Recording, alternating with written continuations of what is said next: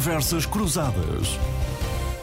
Boa tarde, seja bem-vindo a mais uma edição do Conversas Cruzadas. Hoje com a participação de Manuel Carvalho da Silva, José Silva Peneda e Nuno Botelho. Boa tarde a todos, obrigado por terem vindo. A semana foi fértil em assuntos que merecem entrar neste nosso espaço semanal de debate. E para que saiba com o que pode contar, antecipo desde já que vamos aqui abordar o sexto pacote de sanções à Rússia, esta semana finalmente concluído pelos 27, os novos máximos atingidos pela inflação e de que forma irão ou não influenciar a política salarial e ainda a saída da Câmara do Porto da Associação Nacional de Municípios e que implicações é que isso pode ter nos planos do governo para a descentralização e não só. Comecemos então pelas sanções à Rússia. Esta semana houve desenvolvimentos nas negociações que se arrastavam há já cerca de um mês. Foi, aliás, com alguma surpresa que os 27 chegaram a um entendimento, tendo em conta o impasse que se tinha instalado. Em síntese, os chefes de Estado e de Governo concordaram em ativar de imediato um embargo ao petróleo russo que chega à Europa por via marítima. Qualquer coisa como 75% do petróleo russo comprado pela Europa com a promessa incluída de que essa percentagem irá aumentar para os 90% até ao final do ano, nessa altura já incluindo o petróleo que vem por oleoduto. Para além disso, este pacote de sanções, o sexto desde que a guerra começou, também inclui a suspensão do maior banco russo do sistema SWIFT, a expulsão de mais três órgãos de comunicação russos e a inclusão de mais algumas dezenas de militares, elementos do sistema de segurança e outros funcionários públicos na lista de personalidades alvo de sanções. Lista de onde, à última hora, saiu o líder da Igreja Ortodoxa Russa, tanto quanto se sabe por imposição da Hungria. José Silva Peneda, boa tarde. Ninguém parecia acreditar que as reservas da Hungria, mas também da República Checa e da Eslováquia, pudessem ser ultrapassadas tão depressa, mas afinal, aí está o embargo ao petróleo russo. Partilha das declarações otimistas finais uh, de que é agora que vamos cortar uma enorme fonte de financiamento para a máquina de guerra russa. Fala-se em mil milhões de euros por dia que deixam de entrar nos cofres de Moscovo. Um, é, é caso para estarmos otimistas agora? Bom, do ponto de vista político, digamos assim, digamos que a Europa, a União Europeia teve uma vitória, porque mais uma vez conseguiu ter unidade na aprovação de uma medida, coisa que era pouco expectável há pouco tempo. Nessa perspectiva, eu diria que a Europa teve uma vitória e para Putin foi uma frustração, porque Putin há muito tempo que aposta na divisão da Europa e na divisão dos Estados-membros da Europa. Portanto, nesse ponto de vista, eu julgo que a Europa marcou pontos, a União Europeia. Do ponto de vista da economia, as coisas são diferentes. Temos que analisar as consequências para a Rússia, primeiro, para a Europa e, se quiserem, depois também para Portugal. Eh, em termos de curto prazo, as consequências para a Rússia são fortemente negativas, claramente, porque perde uh, receitas. A perda de produção cifra-se em cerca de 800 mil barris por dia, o que são cerca de 2.900 milhões de dólares por mês. Portanto, a Rússia a curto prazo perde. A longo prazo pode minimizar isto através de eh, arranjar diversificação de exportações para a China e para a Índia, mas ao que me dizem, parece que está a vender para a Índia, mas a, a preços mais baratos, portanto, com desconto. Portanto, vai sofrer. As consequências para a Europa também não, não, são muito positivas, desde logo porque eh, tem que arranjar alternativas para o petróleo que não importava da, da, da Rússia e essas alternativas tem que buscá-las aos Estados Unidos, à Arábia Saudita e, e, também tem que, as refinarias que tem aqui em Portugal que podiam refinar o petróleo russo têm que ser adaptadas, porque o petróleo, como dizem os técnicos, não é tudo igual. Exato. E, portanto, tem que adaptar essas refinarias e isso tem custos. Uh, e, portanto, eu digo que, em termos económicos, perde a Rússia a curto prazo, mas a Europa também não ganha a curto prazo, também perde. Estamos a falar em termos uh, financeiros. Uh, e perde porque uh, a Cristina Lagarde, a Presidente do FMI, já falou que estamos a, a sentir isto via inflação. Ela até chamou-lhe a, a, a fóssil inflação. Portanto, do ponto de vista europeu, a União Europeia, no contexto global e mundial, é, de facto, para a estação, o elo mais fraco. Eh, não está preparada para esta situação, eh, portanto, tem que se ajustar a arranjar fontes de energia alternativas que vão ser pagas mais caras do que aquelas que ainda paga e que a China paga e quando eh, a China são potências emergentes. Mas é uma, dizer... é, uma, é uma oportunidade para a Europa também isto, porque é uma oportunidade porque a União Europeia, pela primeira vez, tem uma oportunidade de reformar o mercado de eletricidade, diversificar as fontes de financiamento de energia, prosseguir com a descobrição da economia e aumentar a sua eficiência energética. Eh, e, portanto, isto é, é, é, bom para a Europa. Mas eu vejo também muitas correntes de opinião nestas coisas, quando acontecem estas mudanças muito radicais, há sempre correntes de opinião que eh, aproveitam algum tipo de, de situações e têm visões diferentes. E hoje na Europa há correntes de opinião que dizem que este pacote de sanções não foi para hum, prejudicar a Rússia, foi para dar mais poder à Comissão Europeia eh, no sentido de eh, concretizar o seu objetivo da, hum, da agenda verde no espaço europeu.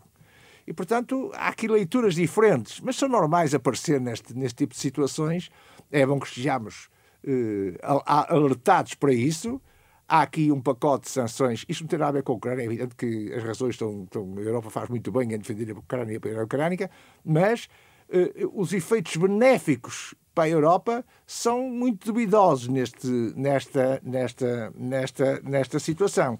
Uhum. Bom, estamos depois também podemos no... falar nas consequências para Portugal, mas depois fica para depois. Já lá vamos, já lá vamos. Estamos, eh, como dizia, também no, no campo das, das oportunidades, uh, mas também referiu as, as consequências. Uh, Nuno Botelho, uh, não basta, obviamente, dizer que deixamos de comprar, é preciso que haja alternativas e, nesta altura, tudo tem um preço. Um, o, Silva, o Silva Peneda já aqui, já aqui abordava as várias consequências, seja a nível da Europa, seja a nível Sim. de Portugal. Um, o, que é que este, yeah. o que é que este embargo também pode significar? Sim. Boa tarde a todos, antes de mais. Uh, boa tarde, Celso. Boa tarde aos nossos ouvintes. Boa tarde também aos meus colegas de painel. Uh, eu, eu, eu diria exatamente isso: é que também para a Europa há esse problema acrescido, ou seja, reduzir a dependência da Rússia. Eh, que é, obviamente, todos nós saudamos e todos nós estamos, eh, de certeza, eh, conscientes de que é necessário para ajudar no esforço de guerra para reduzir a possibilidade da Rússia ter receitas que permita depois canalizar para o esforço de guerra, mas temos que ir buscar a mercados alternativos, a mercados como a Nigéria, como a Angola, como os Emirados Árabes Unidos, portanto, ali no Médio Oriente, temos que ir buscar essas soluções. E essas soluções são mais caras. São mais caras caras e obrigam a uma infraestrutura, toda ela diferente. Portanto, desse ponto de vista, nós temos também, nós, Europa, temos aqui um desafio muito grande pela frente e também desse ponto de vista temos uh, que pesar, no fundo, e este é o custo que nós temos que pagar, é o custo da guerra, é o custo que temos que pagar pela liberdade, é o custo que temos que pagar pela democracia, é o custo que temos que pagar para suster eh, Vladimir Putin e a Rússia, digamos assim.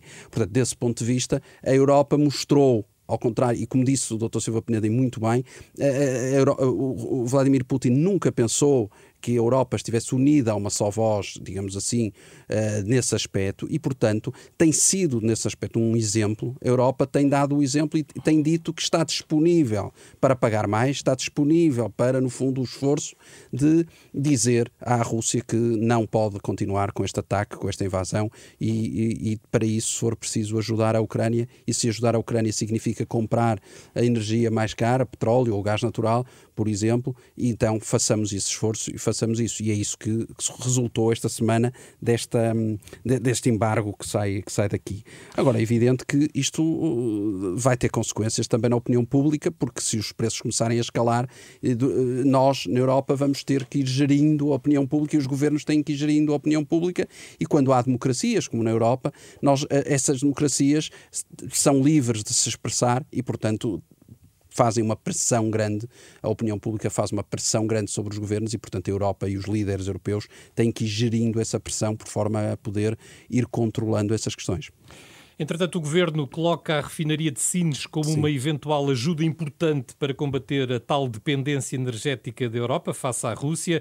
António Costa e não só uh, dizem que Sines pode ser uma espécie de autoestrada de gás natural para a Europa, uh, reduzindo em pelo menos 20% essa dependência. Manuel Carvalho da Silva, e que dizer deste posicionamento do governo português? enfim, que António Costa está, tem repetido bastantes vezes. Ah, nos últimos dias levou à Feira da Hannover, levou ao Conselho Europeu. Enfim, António Costa tem falado bastante da ajuda que Portugal pode dar a toda a Europa. O que dizer desta, desta posição portuguesa? A posição portuguesa insere-se no contexto que está a ser analisado. Eh, é perfeitamente compreensível e, e em alguns aspectos até é de aplaudir eh, os sinais dados e, e as intenções manifestadas pelo Primeiro-Ministro em nome de, dos interesses nacionais. Custa um bocado, às vezes, ouvir alguns discursos porque na guerra há sofrimento e esta coisa de se retirar vantagens do, do, da, da, guerra eh, nas periferias, eh, quando mal colocada, dói. Mas pronto, estamos neste mundo e, e é preciso agir. Eu acho que muito está dito, mas há outras questões que importa reter. Primeiro, não confundir a expressão de unidade que o, os Conselhos Europeus eh, fazem com a dinâmica real que está no terreno. Ou seja, há diferenças entre pronunciamentos políticos para efeito da unidade do, da União Europeia e as práticas que são adotadas, e importa analisar muito bem esse aspecto. Em segundo lugar, eh, eu acho que pronto, nós temos que ver todas estas implicações, mas eh, as sociedades democráticas não deviam eh, devem colocar a questão da exigência do fim da guerra, sem, sem aqui escamotear responsabilidades. Não vamos repetir essa, essa análise, está adquirida por todos nós, mas é preciso pôr fim à guerra e, e, e portanto, apostar muito mais nisso. E, e a persistência na ideia de, de, de sangrar a Rússia sem com isto pôr de lado a, a, a, necessidade e utilidade de se fazerem penalizações em muitos aspectos.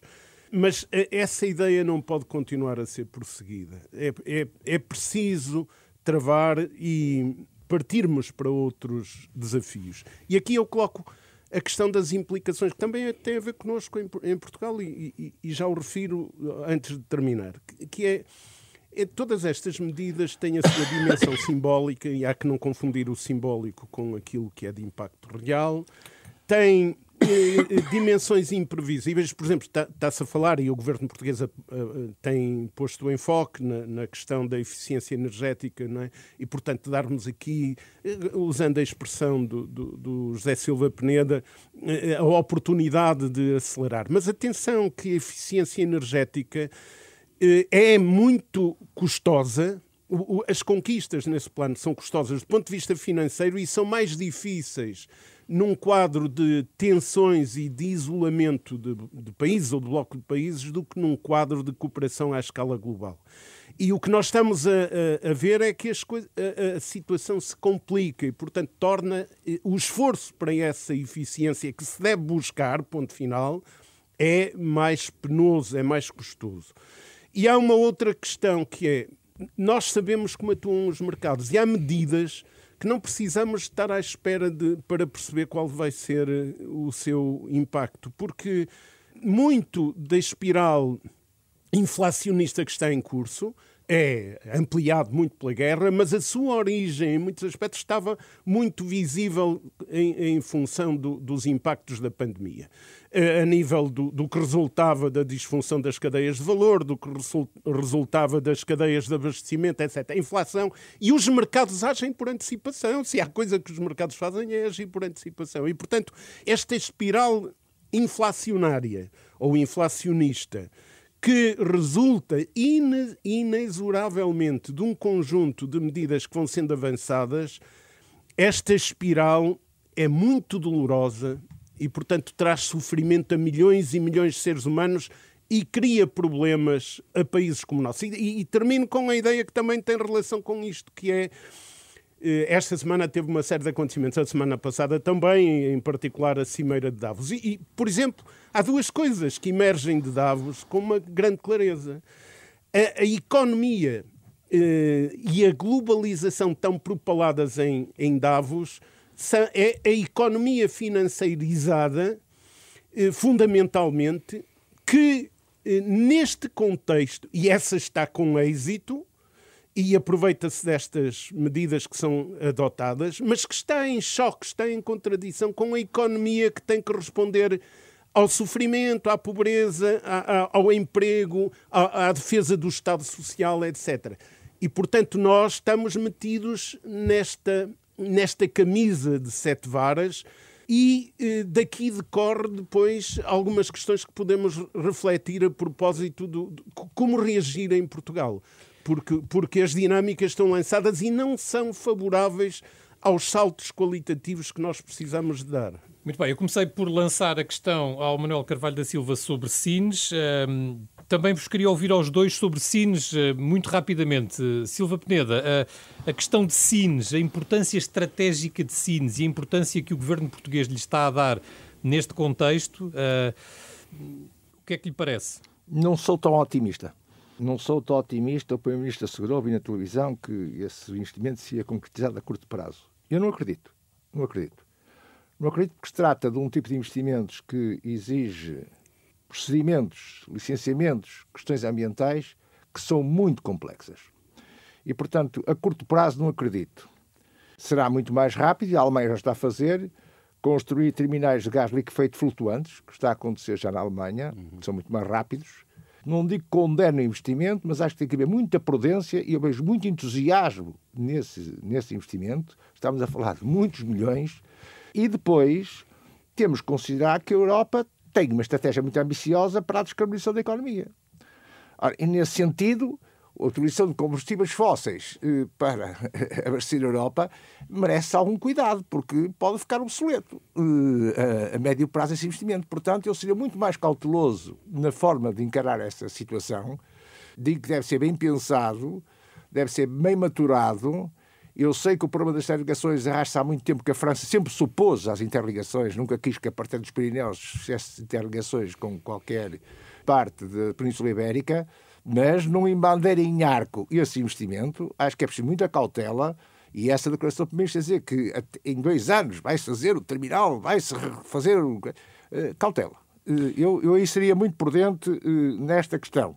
E esta prudência acrescento o imbróglio jurídico, técnico e político que o governo português e o governo espanhol criaram com esta situação dos preços da eletricidade, que não sei como é que se vai ser resolvido, porque houve um decreto-lei que foi aprovado pelo governo português para entrar em vigor em 15 de maio, e as empresas hoje que eh, produzem têxteis e, e, vários produtos não sabem como é que vão faturar a eletricidade, porque criou-se um imbróglio de tal maneira com a ideia de a intenção do governo é boa, é no sentido de baixar o custo para as empresas, mas a forma como esse decreto foi elaborado e a confusão que está instalada eh, não augura nada de bom. Portanto, eu estou escaldado quanto hum. à forma como o governo vai resolvendo alguns problemas e, portanto, quanto à parte de Sines, eu seria muito cauteloso na forma de analisar e decidir esse investimento. Nuno Botelho, eh, Sines, se possível, em metade do tempo. Sim, em metade do tempo, muito sintético. Eu concordo com aquilo que o Dr. Silva Peneda acabou de referir. Não sou tão otimista, mas nós não podemos esquecer que temos um Primeiro-Ministro que é otimista por natureza e, portanto, acha que com duas penadas se resolve o problema. E não é e assim. Tem e, portanto, uma bandeira, não é? Exato, é? mas não é. E não vai ser assim simples. E desde logo vai esbarrar num outro problema que o Dr. Silva Peneda também aflorou, mas que eu acho que é, para mim, o problema fundamental, é que a França não quer esta solução. E a partir do momento que a França não quer esta solução, não se vai implementar, porque não passa dos Pirineus o, o, a energia não vai passar dos Pirineus e, portanto, assim ficaremos. Portanto, enquanto isso não se resolver, o problema ficará uh, como está. Muito bem, mudemos de assunto, se bem que sem sair de uma certa conjuntura criada por dois anos e meio muito atípicos, com uma pandemia que não acaba e uma guerra que se prolonga, Falo da inflação e o Manuel Carvalho da Silva também já falou dela, também ela muito influenciada pelo preço da energia. Ora, esta semana ficámos a saber que o mês de maio agravou bastante a situação, não só na zona euro, com uma taxa de 8,1%, mas também a nível nacional, com a inflação a atingir também os 8% uma subida de 0,8% face a abril, que se transforma no número mais elevado dos últimos 29 anos. José Silva Peneda, permita-me eh, que lhe faça a pergunta assim: onde é que isto vai parar? Bem, para já, para já estamos em austeridade. Estamos em austeridade porque, eu, para mim, a austeridade, há muitos conceitos de austeridade, mas para mim a austeridade tem a ver com o poder de compra das pessoas. Quando eu recebo ao final do mês menos dinheiro eh, menos poder de compra e compro menos com aquilo que comprava há um ano atrás, eh, tenho austeridade. Portanto, isto, equivale, quando há uma inflação de uh, eh, 8% e o aumento salarial é de 1 ou 2, significa que eu perdi 6% em termos de poder de compra e, portanto, tem que fazer poupanças e tem que cortar e apertar o cinto. Portanto, estão em austeridade. O governo justificou que não podia aumentar salários por causa da espiral inflacionista. Foi o único argumento que eu ouvi da parte de, de, do governo. Ora, eu não estou de acordo. Não estou de acordo que eh, haja uma espiral inflacionista se aumentar os salários. Explico porquê. Porque a inflação é, em larga medida, já ouvimos, eh, resultado de, provocada por bens importados. Fundamentalmente a energia, eh, os combustíveis, os fertilizantes, os cereais, eh, em que a procura dos agregados familiares é relativamente inelástica relativamente a isso. E, portanto, a ser seguida esta orientação, todos vão perder. Olha, vão perder as empresas por duas razões. Primeiro, porque o consumo vai baixar e as empresas vão vender menos porque não tem procura. E vão perder porque as matérias-primas vão ser mais caras, dado o aumento da inflação e a energia e tudo isso vai imputar nos custos das empresas. Portanto, as empresas ficam a perder. E ficam a perder os trabalhadores, porquê? E os, a população em geral e os pensionistas, porque têm menos poder de compra, têm menos dinheiro para comprar, portanto, perdem todos.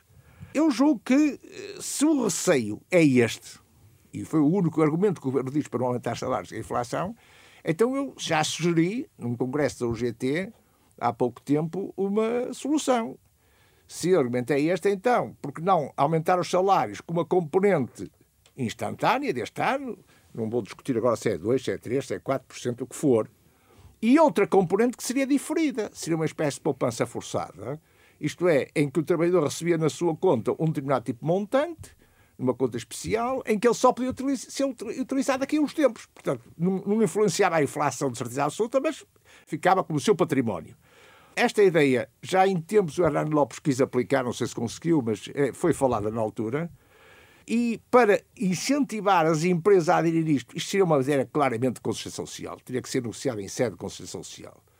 Eh, para criar incentivo para que as partes aceitassem ou comprassem esta ideia, havia uma majoração para a parte das empresas em termos de IRC, o que fosse para a poupança diferida e seria multiplicado por 1, qualquer coisa para eh, abater a matéria coletável, e esse montante eh, também seria descontado no IRS do trabalhador.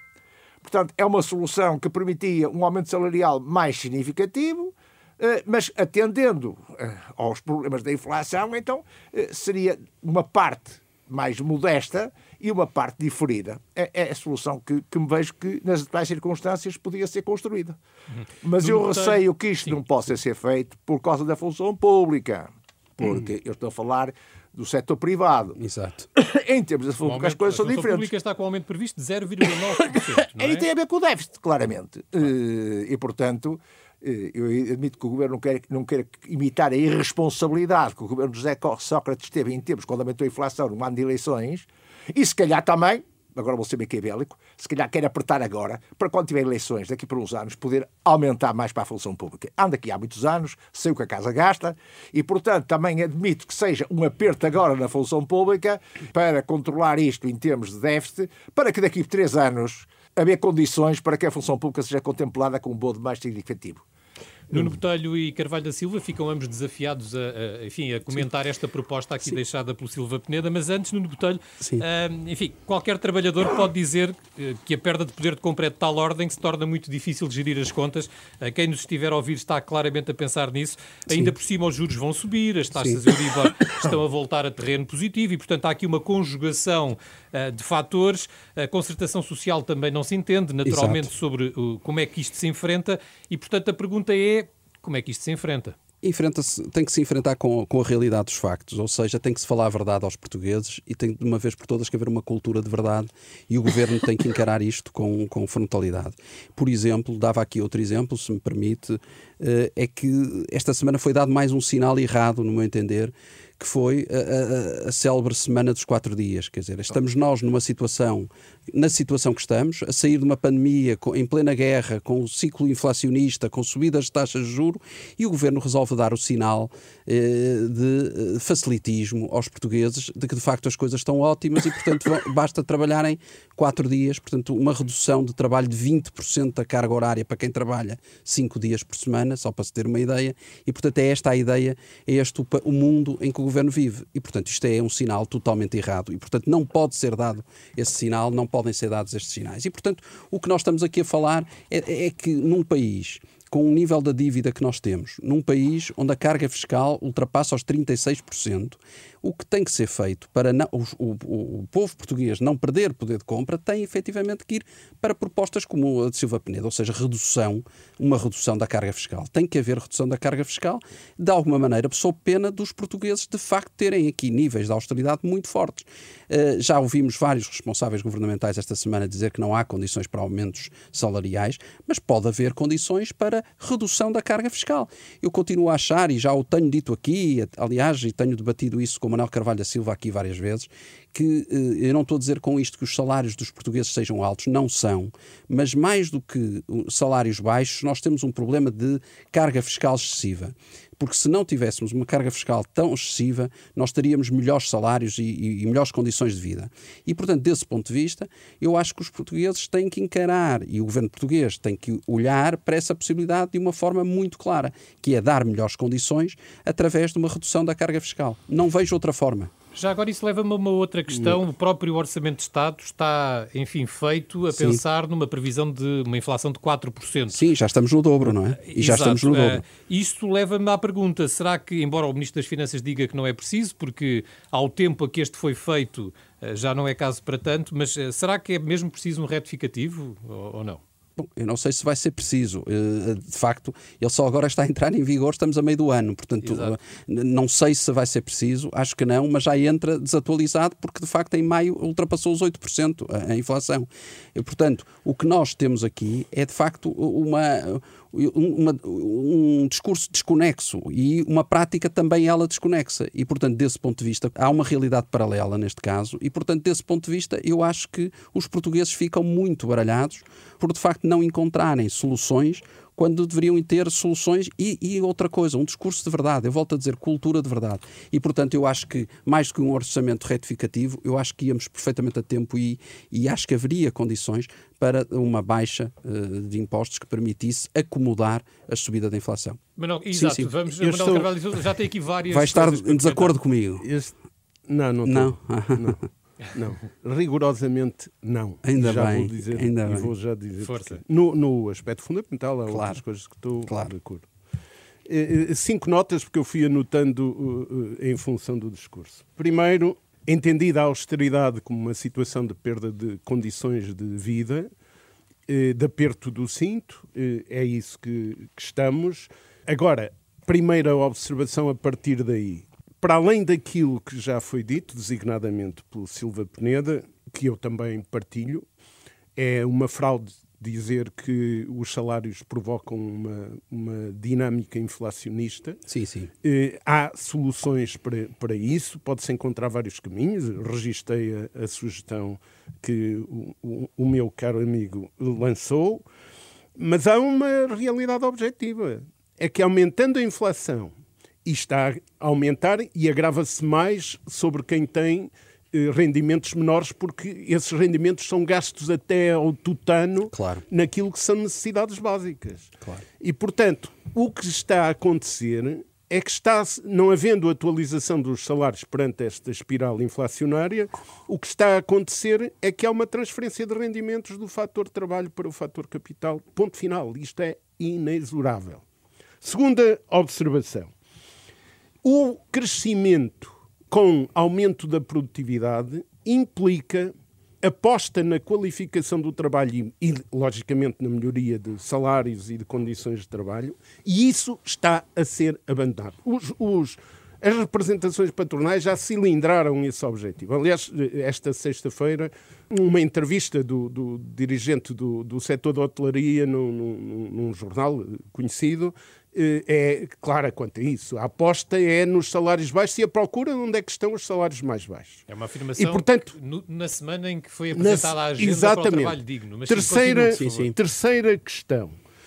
A proposta que está em preparação por setores empresariais é aquela que, de certa forma, o, o Nuno enunciou, que é, em nome de que não há condições para o aumento dos salários, o Estado, ou seja, nós todos, com os nossos impostos, suportemos uma, uma, sinais de uma ligeira melhoria dos rendimentos pela via fiscal para que os salários não sejam aumentados.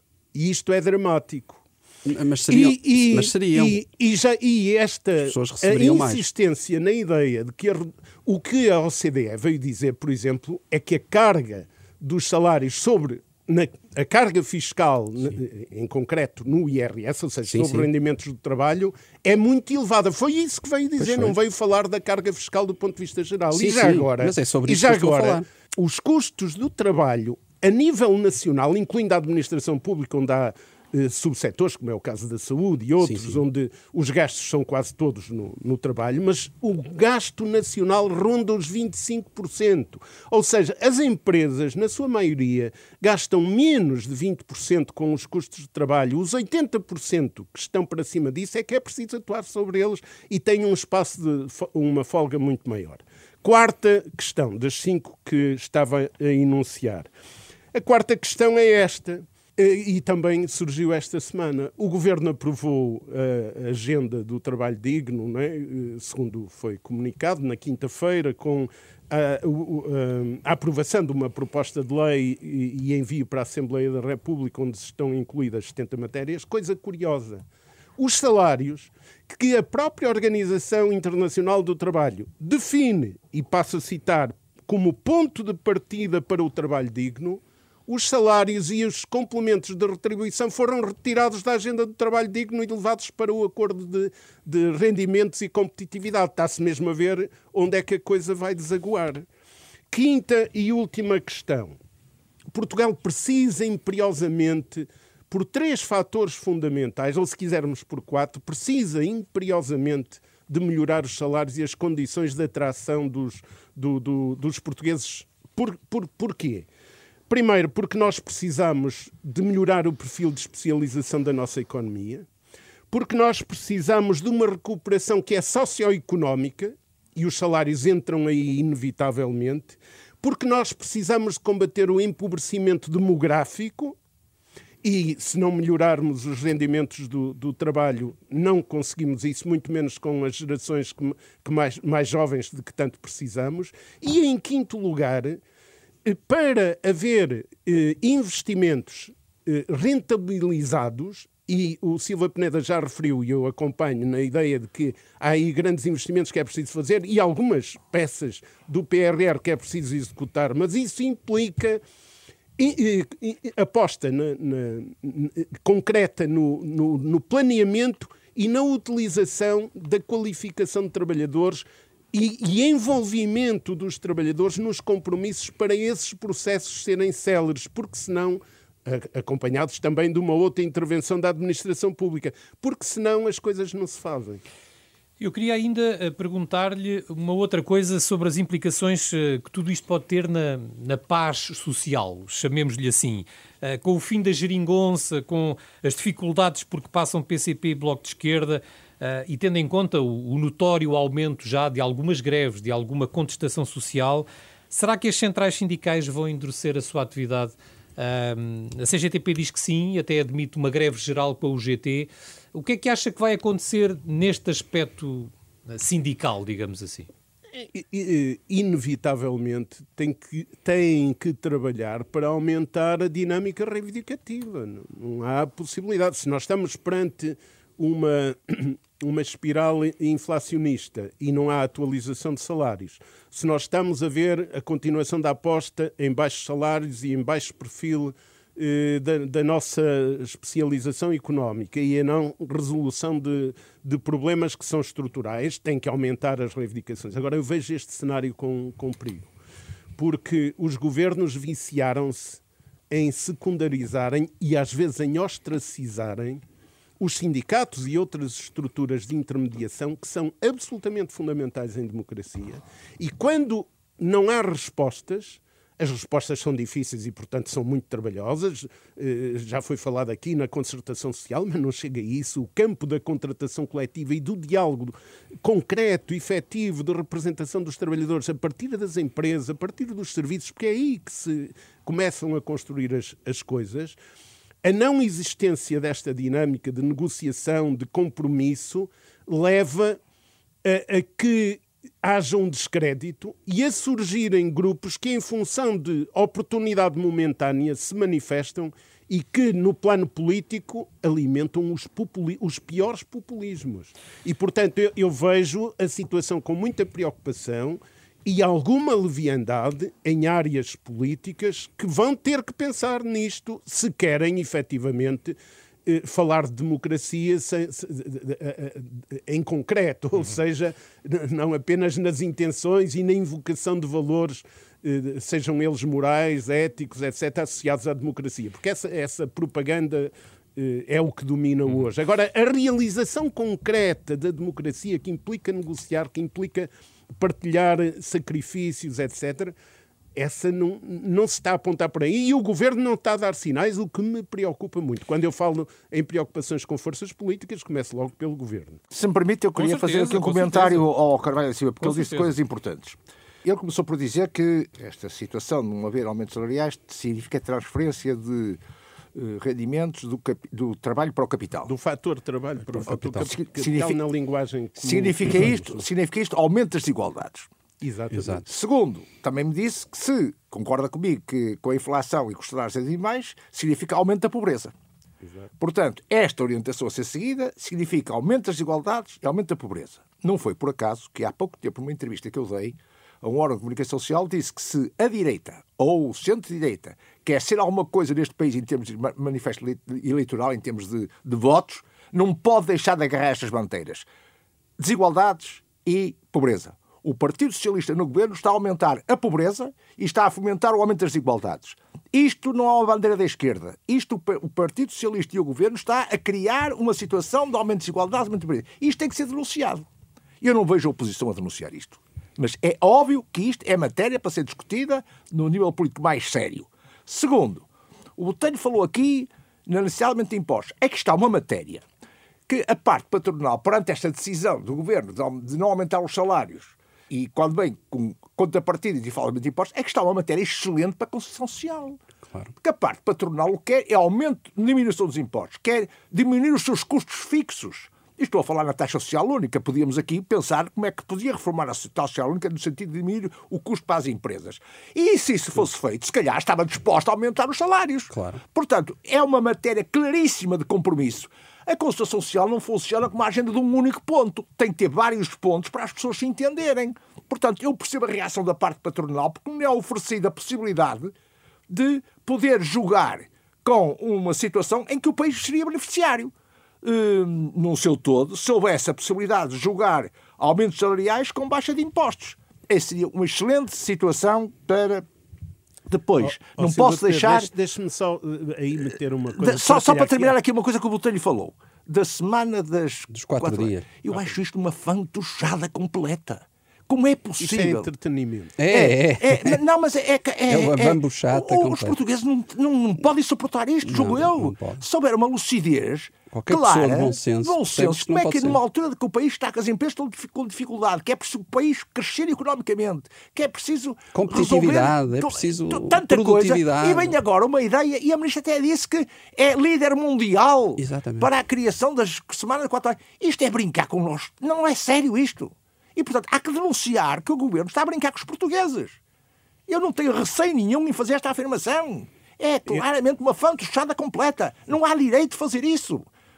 Lá com o trabalho digno seja aprovado em Conselho de Ministros, como o Carvalho disse e observou bem, com a exclusão de umas medidas, mas agora, dar o destaque que deram uma, há semanas, quatro horas, que é um estudo que vão fazer e tal, e fazer disto uma coisa uh, mirabolante, isto é brincar com nós todos quando os problemas do país são muito mais sérios do que isto. 30 segundos aqui ao Carvalho. Já Nem tanto, é só para dizer tudo certo, menos, e o Silva Peneda tem experiência como ministro e, e, e no processo de construção do sistema de segurança social, não instabilizemos a, a, a, taxa social única sob pena de pormos em causa o, o sistema. Discutamos outras coisas em torno disso, mas, ah, mas, mas não estabilizamos. outras coisas. Bom, e agora discutamos pois, o próximo abrir tema a discussão, porque, exato. porque o tempo esse, uh, urge. esse urge. Bom, uh, o abandono uh, da Câmara do Porto da Associação Nacional de Municípios foi outro dos temas que dominou esta semana. A ameaça estava no ar há algum tempo, foi agora concretizada. Silva Peneda, Rui Moreira, neste caso, com o apoio do PSD e do Chega, uh, optou por negociar a descentralização diretamente com o governo. afastando-se do intermediário Associação Nacional de Municípios. Vai valer a pena? Vai correr melhor? uh, vai ser positivo para o Porto? E agora, nesta última ronda, vou-vos pedir mais brevidade, por favor. Bem, só que é que se por dizer que esta polémica da descentralização não é nova. Ela arrasta-se desde há séculos. Desde o tempo de Alexandre Colano, que era um adepto da descentralização, e havia outros que, que são contra, que hoje existe. Há gente que pensa que o governo é melhor governado e gerido com uma administração muito central e muito forte, e há outros que pensam que deve ser descentralizado. Descentralizar é partilhar poder a forma que o governo incitou esta partilha de dos municípios é um desastre. É, é, é uma complicação total. Para já, as funções que são descentralizadas pouco poder transferem. São coisas de menores que, que, são transferidas em termos de poder na educação. Os municípios têm algum poder para recrutar professores, têm algum poder para definir currículos, têm algum. Não, nada disso é transferido. Por isso, isso fica na administração central. Depois, eh, as contas foram feitas, as transferências, que é a parte agora fundamental, com base nas contas de 2018. Ora, de 2018 até 2022, muita coisa se alterou. Veja-se agora o que se passa com as cantinas e com as refeições das cantinas. Portanto, o governo tentou alijar todo um conjunto de matérias, pensando que isto passava despercebido, as autarquias ficavam todas contentes, eh, mas as autarquias começaram a fazer contas. E o Rui Moreira começou a fazer contas e viu que, que, o que ia receber da parte dos municípios comparado com, a finança, com o pacote financeiro, com a mochila financeira que lhe vinha adjacente, não dava, era curto. E avisou, mais que uma vez, mas ninguém ligou. Quando ele fez esta atitude, o assunto passou a ser político. Até o Presidente da República agora veio dar razão. O Presidente da República acabou por dizer que há aqui um problema e tal. Agora, o problema é mais sério. Porquê? Porque o Governo, pensando que isto ia passar eh, sem, sem grandes problemas, queria que isto entre em vigor no final do ano. Ora, no final do ano, o orçamento para 2023 tem que estar na Assembleia República em outubro de 2022. Ora, ou isto é resolvido financeiramente até lá, ou eu acho que eu compreendo perfeitamente que se fosse Presidente da Câmara do Porto também não aceitava receber competências só não fosse, se não fosse muito claro qual era a contrapartida financeira que ia receber. Pois, e neste momento não sabe. Ora, é discutível se devia sair da Associação Nacional de Municípios, se não devia sair da Associação de Municípios, há quem defenda que devia manter. Ora, o que é certo é que a posição da Câmara de Porto, que foi legítima, democrática, foi sufragada na Assembleia Municipal e, portanto, os cidadãos do Porto, nos seus representantes, decidiram assim. Portanto, eu não aceito que alguém venha condenar agora uma decisão que foi tomada pelos representantes legítimos dos cidadãos do Porto. O Porto entendeu, através dos seus representantes, que havia tomar esta atitude. Portanto, aí não há discussão pois sobre o, isso. O Presidente Agora, da República tentou pôr eh, água na fervura, mas de facto habitual. acabou por dizer que é, o seu papel. que é preciso mais dinheiro. Sem dinheiro, com certeza. Facto, nada se faz. Com certeza. Está... Bom. Olha, então o mérito do Rui Moreira, porque se ele não tivesse posto o problema da forma como pôs, se calhar isto não tinha chegado a esse ponto, tinha o Sr. Presidente da República tinha falado. Muito Portanto, bem. eu concordo com a posição que o Rui Moreira tomou. Nuno Botelho, basicamente a mesma pergunta. Uh, o Porto fez bem, Fez, acho que sim, não há dúvida nenhuma quanto a isso. Durante Mas muito conversar tempo, diretamente muito com tempo, o governo, conversar é, diretamente é, com o governo vai ser assim tão diferente do que ter esse intermediário a Associação Nacional de Municípios? Pode ser, pode ser, desde logo, porque vai ser o Porto a, a, discutir eh, à mesa aquilo que entende e não nas costas.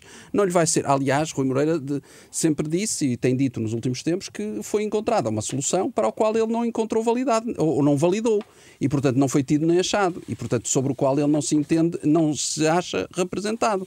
E, portanto, o que Rui Moreira e a, e a cidade do Porto e a Câmara do Porto entendem é que devem decidir cara a cara com o governo uh, e de uma forma direta aquilo que é de facto o, interesse da cidade.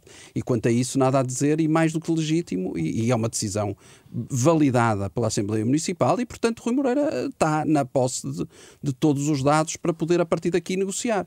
Se o governo vai chegar a, ao ponto que, que, a cidade do Porto quer ou não, isso já não sei. Isso agora só, só o tempo dirá. Agora, não há dúvida nenhuma que neste processo de, de, de descentralização que, que se arrasta há anos, eh, eu, eu, só tinha duas coisas a dizer, quer dizer, ou duas ou três coisas muito simples, quer dizer, ou o governo é incompetente ou tem má fé nisto tudo. E, quer dizer, porque de facto não há aqui outra forma. A forma como está a tentar alijar responsabilidades para cima dos municípios, atirando para cima dos municípios as chaves das escolas, as chaves dos centros de saúde, e não mais do que isso, se partir o vidro, a responsabilidade é da Câmara, se, mas já colocar o professor ou, ou definir o, a, o tempo letivo ou, ou questões muito mais estruturais e que e que até iriam dar competitividade aos diferentes municípios e, e seriam fatores de competitividade e fatores interessantes para distinguir os diferentes municípios, ah, já isso não pode ser, isso continua a ser decidido, no caso da educação, por exemplo, na, na Avenida 5 de Outubro. Portanto, quer dizer, isso não pode ser. E, portanto, desse ponto de vista, foi essa a questão que presidiu, no meu entender, a decisão da cidade do Porto. E acredita que outros municípios uh, possam seguir o mesmo exemplo? Parece Já sabemos, sim. há algumas Parece ameaças no ar, a Trofa, Póvoa de Varzim, Pinhel, enfim, será que é apenas o início de um movimento maior, Rui Moreira apenas abriu a porta? Eu acho que sim. Eu acho que isso vai, vai ser mais ou menos inevitável porque os outros municípios já perceberam que, através da Associação Nacional de Municípios, as coisas não se vai resolver. E porquê? Porque, infelizmente, este tipo de organismos uh, transformam-se rapidamente e, e, aqui eu não estou a, a, censurar a Presidente da Câmara de Matosinhos, que é a Presidente da Associação Nacional de Municípios, mas, infelizmente, são veículos de transmissão, caixas de ressonância do próprio Governo, porque as pessoas que lá estão eh, são da cor do governo e, portanto, acabam por ter um lado mais corporativo, para não dizer eh, mais político ou partidário, e, portanto, eh, deixam-se levar por essas, por essas, digamos assim, por essas cantigas, desculpem a expressão, e, portanto, cedem a estas pressões. E, portanto, o que os outros municípios já perceberam é que, para terem voz, se calhar mais vale estarem fora do que estarem dentro da Associação Nacional de Municípios. Ora, isso pode ser o princípio do fim da Associação Nacional de Municípios, no meu entender. Veremos também depois qual é a capacidade individual de negociação Sim, de uma Câmara é como ponto. a do Porto claro, e outra como a de Pinhel, e, enfim, claro, não representada, e, não escusada numa associação. Nem Veremos discuto isso. Nem sei, próximos... Claro, e nem sei se o Governo vai abrir a porta a essa discussão tão facilmente, ou se uhum. vai fazer também fim capé em dizer que é só, só negocia com a Associação Nacional de Municípios, por exemplo. Pode dizer uma coisa dessas, mas eu não sei se vai entrar por aí, mas também só perde, digo eu. A questão está lançada, essa é que é a verdade. Manuel Carvalho da Silva, uh, independentemente de quem negocia parece evidente que assim a descentralização, que um dia será a regionalização, Uh, não tem condições para avançar dentro dos prazos e com a eficácia que se deseja. Quer dizer, já está a ficar demasiado. O terreno uh... está a ficar demasiado enlameado e pode tornar-se num pântano. Isso é verdade. Eu, eu, acho que há dois conjuntos de questões e telegraficamente enuncias que, que merecem ser tidas em conta. A primeira é inquestionável que as propostas que têm sido feitas fazem eh, apontam de imediato transferências de encargos, e isso as, as autarquias e, e, outros organismos sentem, em particular as autarquias sentem e, e, reagem, como é natural. Não há contrapartidas a esses encargos, mas associado a isso está, por exemplo, todo um pantanal que é a não clarificação de quais são os organismos que intervêm eh, depois na definição das, das políticas. O outro dia estava a debater com especialistas a questão do ensino, é uma, uma bagunça monumental. Não, não, não está claro como é que se vão articular os conselhos de escola com, as, com os municípios e quem é que intervém e até onde. Tudo isso é ainda escuro. E há outros poderes também em conta. Segundo conjunto de questões. Primeiro, não ignoremos o histórico do peso que eh, a presidência da Associação de Municípios tem ao longo do, do, dos tempos. Não é por acaso que nas eleições autárquicas a, a questão mais relevante de vitória ou, ou, de derrota é quem, é quem é a força política que tem a maioria na Associação Nacional de Municípios. Isso há uma tradição. Não estou com isto a dizer que o levantamento de questões que têm sido feitas não tem a legitimidade, tem toda a legitimidade, mas há aqui armadilhas eh, perigosas. E eh, eh, vamos ver, aliás, da sua parte houve já uma observação, de, de, de, por exemplo, para a Câmara de Almeida ou para, Câmara, para uma qualquer pequena, a fragmentação não reforça a capacidade de poder. Dá, a fragmentação dá oportunismos, dá populismos e dá possibilidade dos mais fortes tirarem vantagens. E, portanto, eu espero que o sinal que foi dado, que tem, repito, tem legitimidade, não seja utilizado no pior sentido.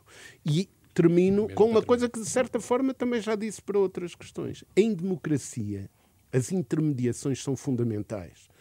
Eh, os, os, problemas resolvem-se com quadros de valores, sim senhor, mas também com a existência em democracia de representações coletivas que representam realidades, que representam projetos, que representam conjuntos de pessoas ou de instituições. E, portanto, não, não olhemos para, para a questão da Associação Nacional de Municípios como um, uma coisa secundária. É muito, muito, muito importante. Bom, eu é que não consigo fragmentar mais o tempo. O nosso tempo chegou ao fim. Já sabe que o Conversas Cruzadas fica disponível em rr.sapo.pt, mas também nas plataformas de podcast. Meus caros, obrigado por terem vindo. Por hoje é tudo. Regresso marcado para de hoje a 8. Até lá. Boa semana. Conversas Cruzadas.